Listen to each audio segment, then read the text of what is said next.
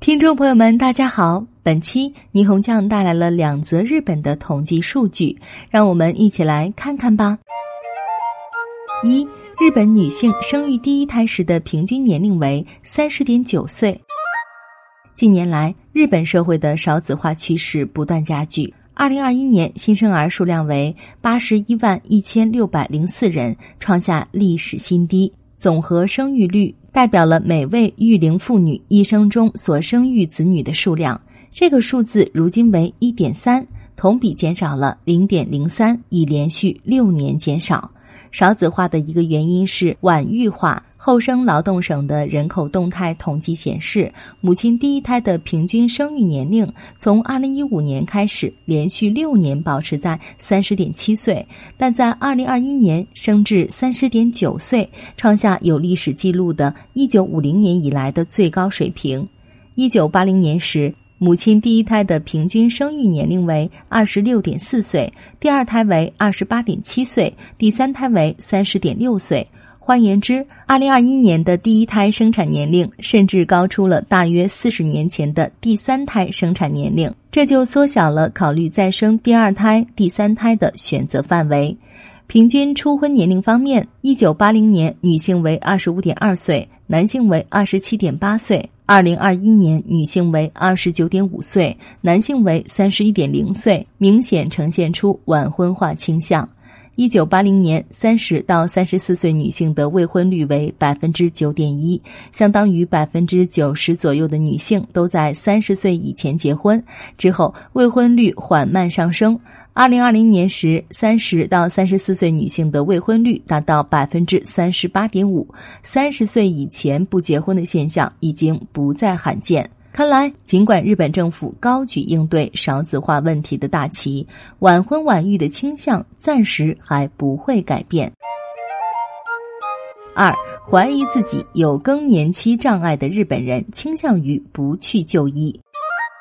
近期，日本厚生劳动省针对全国二十到六十四岁的民众实施的一项关于更年期症状的意识调查，收到两千九百七十五名女性和两千零二十五名男性的回答。结果显示，四十到四十九岁女性受访者中的百分之二十八点三，五十到五十九岁女性受访者中的百分之三十八点三，六十多岁的女性受访者中的百分之二十七点七，感觉自己可能存在更年期障碍。而这三个年龄段的受访者中，前往医疗机构就诊。被诊断为更年期障碍的比例分别为百分之三点六、百分之九点一和百分之六点九，均低于百分之十。更年期一般是指绝经前后跨度十年左右的时间里，会出现因激素减少导致的上火、悸动、焦躁等各种身体不适现象，比如总觉得心神不宁，走几段台阶就会呼吸急促，时不时突然感觉到燥热出汗等。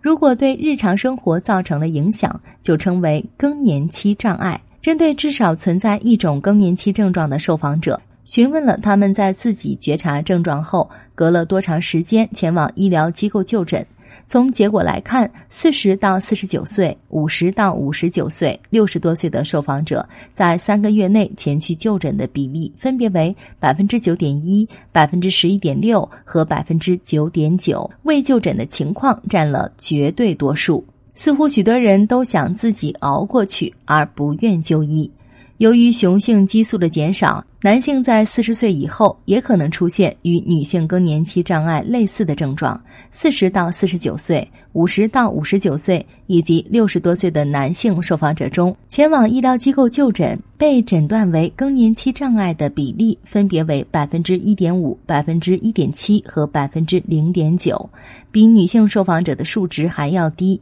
这三个年龄段的男性受访者中，认为自己可能存在更年期障碍的占比分别为百分之二十八点三、百分之三十八点三和百分之十三点六。觉得这么点小事犯不着去医院，这样的思维方式恐怕对健康是不利的。听众朋友，你还对哪些方面的信息感兴趣呢？快快留言告诉霓虹酱吧。